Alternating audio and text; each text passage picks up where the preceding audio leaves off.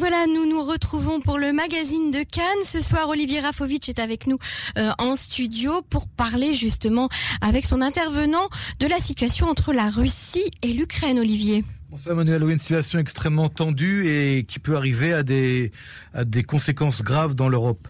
Selon plusieurs sources occidentales, l'OTAN, les USA, mais également Bruxelles, ce serait plus de 100 000 soldats russes et des centaines de chars et de blindés, ainsi qu'une force navale en mer Noire qui serait massée aux frontières de l'Ukraine.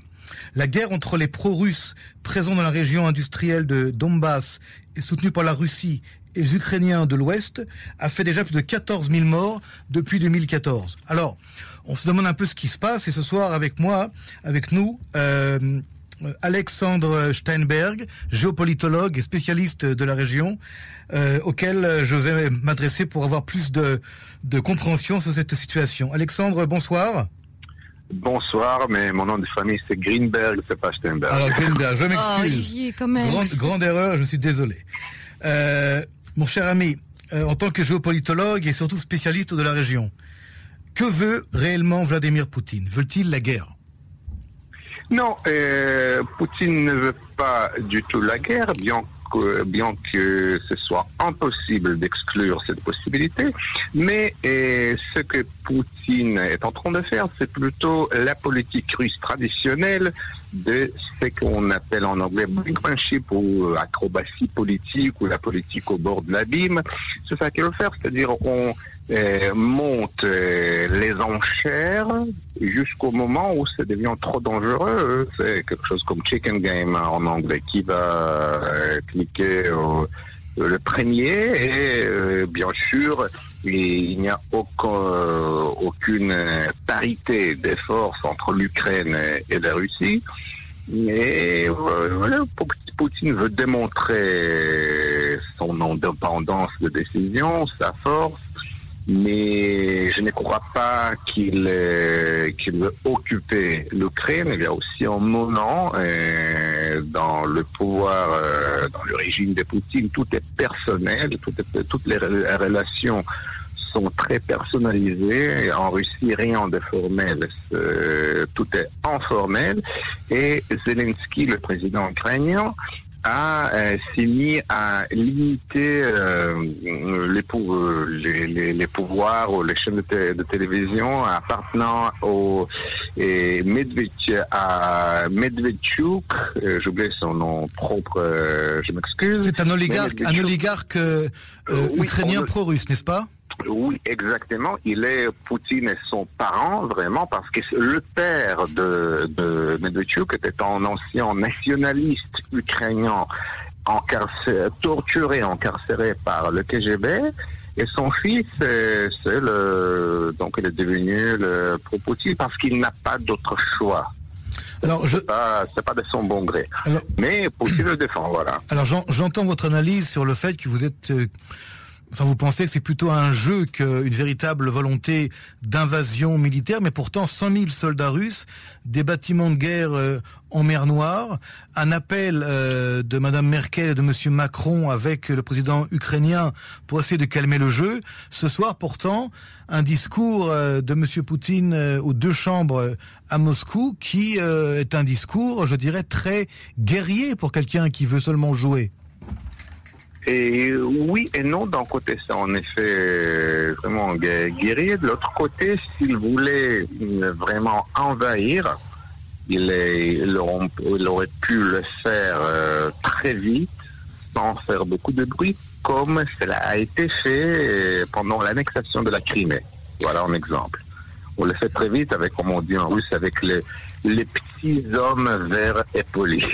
Alors, c'est, alors euh, apparemment, ce n'est pas le cas, mais je tiens à souligner que tout est possible.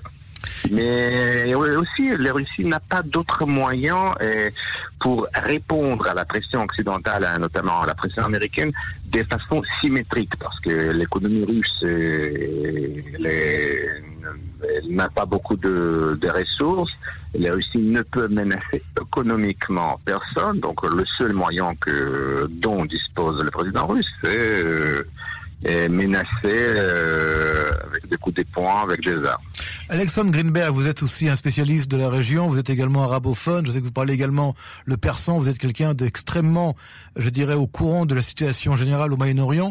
Est-ce que la crise entre l'Ukraine et la Russie peut avoir une implication directe sur ce qui se passe chez nous, ici à la maison, en Israël et dans la région aux alentours, Liban, Syrie, Iran? Merci de vos compliments, mais je crois que la crise euh, ukrainienne n'a pas d'implication directe sur la région parce que parce que d'abord il y a aucun lien entre il s'agit de régions complètement différentes et, la Russie, c'est concerne la présence militaire russe en Syrie, il faut toujours euh, prendre en considération qu'il s'agit d'une présence militaire minuscule. Il ne s'agit pas d'une armade ou armée russe en Syrie. Il s'agit de quelques dizaines euh, d'avions et quelques unités militaires. Et surtout la base navale à Tartus, que ce n'est pas une, vraiment une base navale allant, euh, à l'instar d'une euh, base américaine au Proche-Orient, mais c'est plutôt quelque chose en point de, de logistique euh, pour la marine russe, mais ce n'est pas euh, dont l'importance est plutôt symbolique que, et technique que, que réellement militaire. Donc, à cause de cela, euh, je ne crois pas que la crise ukrainienne ait beaucoup d'implications sur euh, notre région. Vous avez mentionné les sanctions américaines de Joe Biden, le président américain, euh, face à la Russie, également face à Poutine. Comment expliquez-vous ou analysez-vous le fait qu'il y ait une position très ferme américaine face à la Russie et puis une position de compromis de d'être même prêt à s'asseoir avec les Iraniens pour revenir à un accord nucléaire, ce qui n'est pas moins dangereux pour nous, Israéliens, alliés des USA. Euh, votre question est très pertinente. Euh, la réponse est que la Russie est un ennemi facile dans le sens où c'est très facile et de créer une unité occidentale théorique verbale autour euh, de la menace russe, mais ce n'est pas dangereux. L'Iran, c'est un État, vrai État voyou qui tue les citoyens américains depuis la révolution de 79, qui, sponsorise euh, le, terrorisme, et les milices, donc ils peuvent frapper les forces américaines. Ce n'est pas la Russie. Bon, euh, ce n'est pas. Euh, et, la Russie n'a pas euh, tant de pétrole comme l'Iran. Bien sûr. Ma dernière question, elle va donc à de quelle manière on peut, on va dire, revenir à une situation normale, à ce que les 100 000 soldats russes reviennent dans leur dacha et dans leur villes et villages de Russie quittent la frontière ukrainienne et que de nouveau les Américains et les Russes parlent, je dirais, d'égal à égal sans que M. Joe Biden nomme euh, M. Poutine et l'appelle euh, un, tueur, un killer.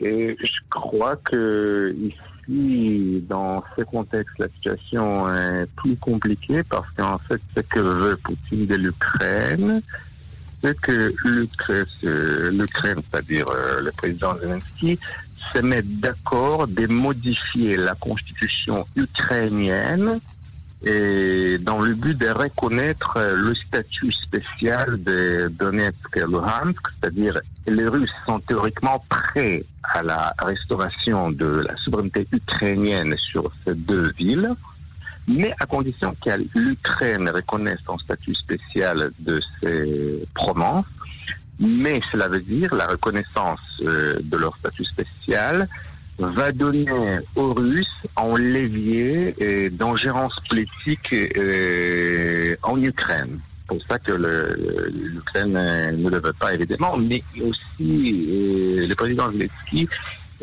face beaucoup de problèmes, notamment il n'est pas, il est dépourvu de qualité de leadership politique. Il n'est pas un dirigeant politique. Euh, il est comédien. Il est un, vrai artiste comédien qui a été élu comme président. Et il et, et tous les manœuvres politiques qu'il fait, par exemple, il a attaqué Medvedchuk pour plaire aux, nationalistes ou le, le le, les manœuvres politiques de ce genre ne font pas accroître sa popularité.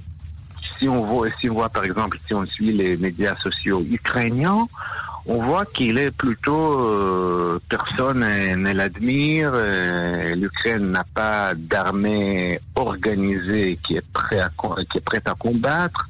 Et surtout, euh, Zelensky est plutôt l'objet de, de, de brimades de blagues euh, plutôt que, que d'une analyse politique sérieuse.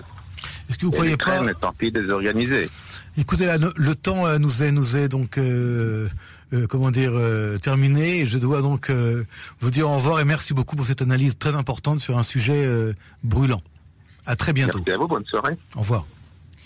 Il est 21h54. Effectivement, Olivier, on approche de la fin de cette émission. Merci euh, d'avoir été euh, avec nous.